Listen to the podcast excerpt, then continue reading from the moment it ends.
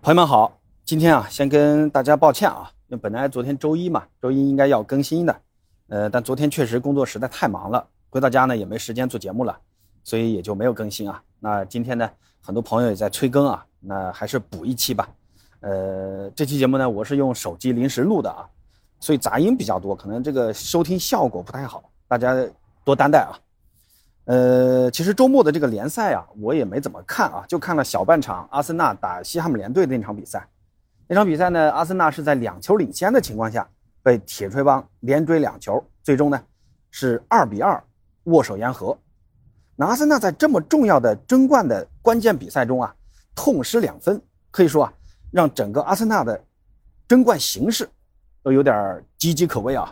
因为曼城现在这个状态确实太好了，你很难相信相信啊，曼城会在呃后面的这些比赛里面会丢分啊，包括曼城现在还还有还在主场有一场跟阿森纳之间的这种天王山之战，呃，如果那场比赛阿森纳是输了的话，那可以基本上宣告阿森纳争冠失败。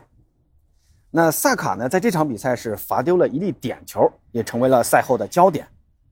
呃，很多人也在指责萨卡，其实我觉得这个没必要啊。呃，但是说到萨卡罚丢点球啊，就让我想到了前年的欧洲杯，当时呢，英格兰和意大利都打到了最后的决赛，并在决赛一直打到了点球大战，而萨卡呢是英格兰队最后一名主罚点球的球员，结果呢，萨卡这罚丢了那粒点球啊。呃，也丧失了让英格兰在本土举办的欧洲杯夺冠的机会。嗯，那八哥这么说啊，也倒不是说萨卡该为此负责，而是说呢，应该要讨论一下，像萨卡这样的年轻球员，应不应该在如此重要的争冠阶段，来为球队主罚点球？应不应该把这样的机会交给一个更具把握的球员来主罚？这是呢，今天我想说的。那这个呢，也交给朋友们在评论区啊，可以告诉八哥，把你们的想法打出来。那本周呢，欧冠四分之一决赛将开始次回合的争夺啊。那本期节目呢，咱们还是来简单的前瞻一下这四场比赛。先来看看率先开战的皇马对阵切尔西。皇马呢是在首回合二比零领先，这次呢又是切尔西的主场。但是现在切尔西这个问题很多啊。切尔西自从兰帕德上任以来，总共执教了三场比赛。结果这三场比赛全部都输了。先是客场零比一输给狼队，然后呢又是客场零比二输给了皇马，然后上周末呢又在主场一比二被布莱顿队逆转。以前呢只是觉得切尔西不会进攻，但是打布莱顿这场让我感觉切尔西根本就不会防守，三球王把切尔西这条后防线给突的就跟纸糊的一样啊。那这场面对皇马，皇马的左侧同样有突破能力极强的维尼修斯。首回合呢，皇马进的那两个球啊，都跟维尼修斯有关。第一个球是维尼修斯的射门被扑住了，然后本泽马补射进的。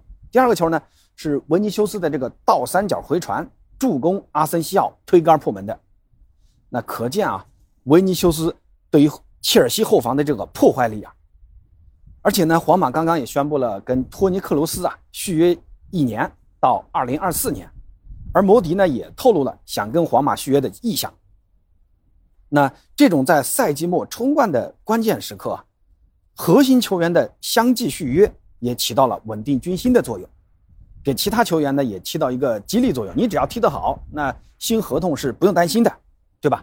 所以说呢，从天时地利人和的角度啊，切尔西除了占据地利以外，皇马则占据了天时和人和。所以啊，我个人还是更看好皇马晋级的。切尔西呢，力争在主场啊少输当赢。接下来呢，这个咱们看看那不勒斯主场对阵 AC 米兰这场比赛，应该是这一轮最富有看点的比赛啊。首回合呢，米兰是主场一球小胜，缺少奥斯梅恩的那不勒斯。不过现在呢，那不勒斯这边奥斯梅恩已经可以具备上场条件啊，这场肯定是回归首发了。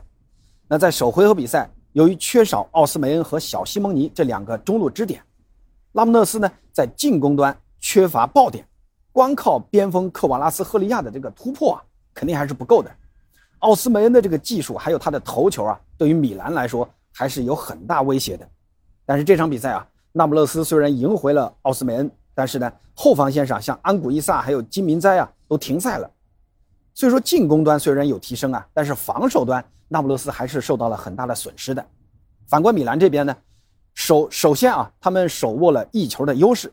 另外呢，在对阵那不勒斯，米兰已经是两连胜，包括上上周呢，客场四球大胜啊。心理层面啊，米兰还是有点优势的。而且现在米兰的这个三中卫体系啊，也试验的差不多了。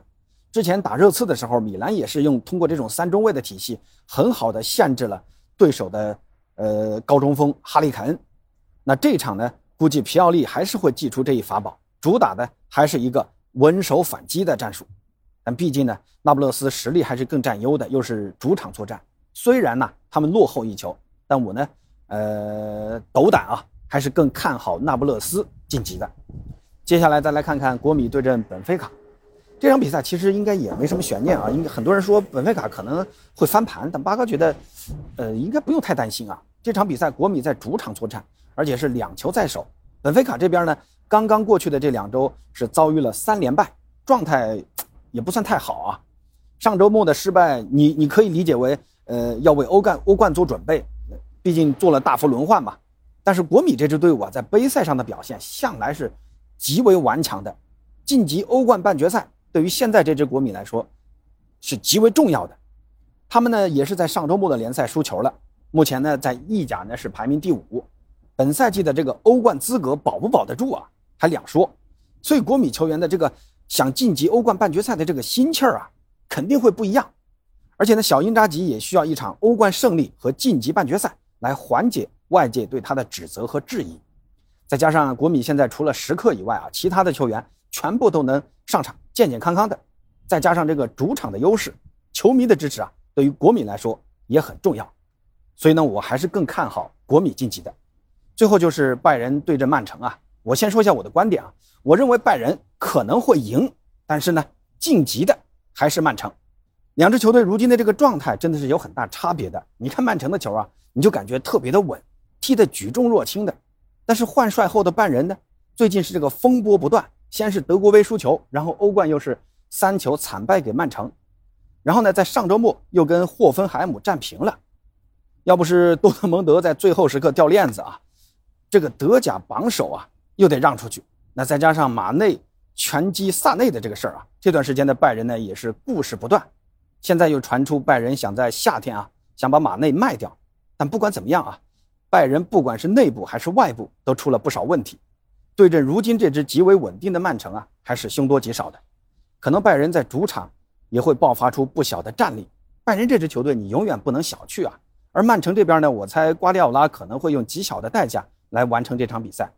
一球小负，甚至输两个球，对于瓜迪奥拉来说都是可以接受的。毕竟现在曼城迎来了史无前例的三冠王的好机会啊！